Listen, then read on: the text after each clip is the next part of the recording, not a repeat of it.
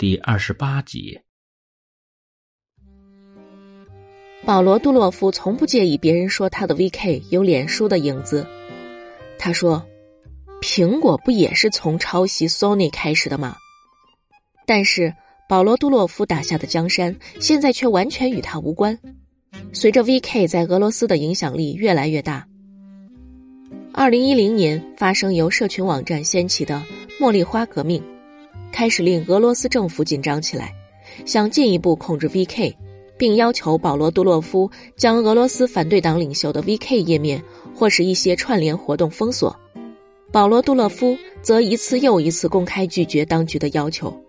经历公司内部股份遭稀释、警方破门清查 VK 等一连串动作，VK 在2014年正式被收归俄罗斯国有。而保罗·杜洛夫呢？他在警方登门前，带着最亲近的员工和程序设计师哥哥离开俄罗斯，并另创实时通讯软件 Telegram，真厉害！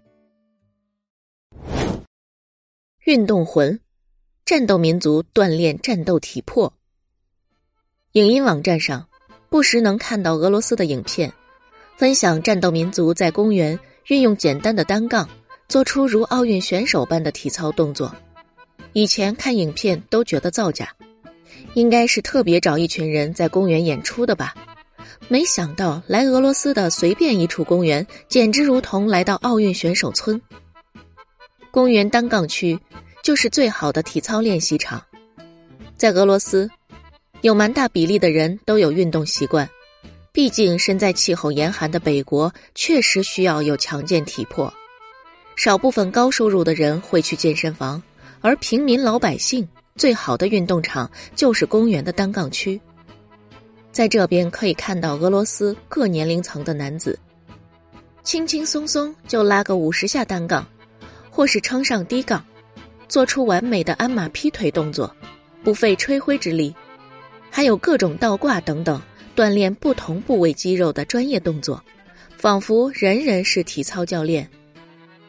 在单杠区的俄国人，年纪最大的可能有六十多岁吧，脸上满是带着风霜的皱纹，身材却是与面貌完全不相称的健美体魄。在运动区，年纪最轻的居然是爬在三公尺高的铁架上，看起来只有两岁的小男孩。站在几公尺之外的父母看起来一点也不担心，还对我的惊讶神情感到大惊小怪。It's Russia。安东看了我一眼，又是两手一摊。回想起来，台湾的公园虽然也有单杠区，但大多是倚着栏杆的年长者做一些温和的拉筋复健运动。公园里玩耍的小孩身边总有着紧绷神经、紧张兮兮的父母。只能说，战斗民族真的是从小就很有独立战斗的精神。和俄罗斯人骑单车完全看不到车尾灯。另外，有一项深受俄国人喜爱的运动，就是骑单车。虽说是骑车，但俄罗斯骑车运动强度极高，在大都市的人行道骑车，有种越野单车 off road 的效果。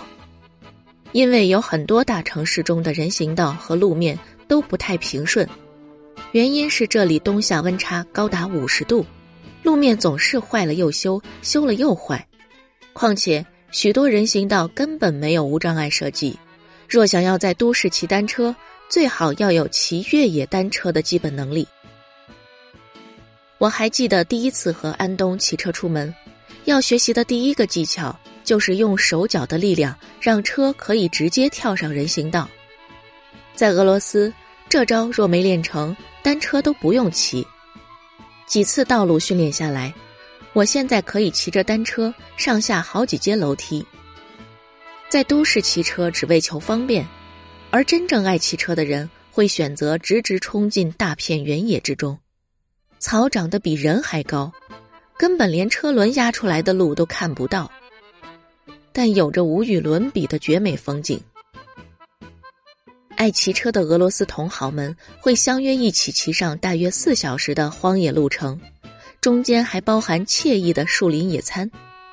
有一次，我和安东及他的车友一同骑车出游，一出家门就骑了七公里的上坡，累得我上气不接下气。安东看我落后了，竟还有腿力在旁边推着我骑。在我辛辛苦苦骑了七公里后，才发现我们只是抵达了集合地点。今天的骑车路线根本还没开始。对战斗民族来说，轻松的假日休闲运动，对我来说根本是超硬的铁人三项。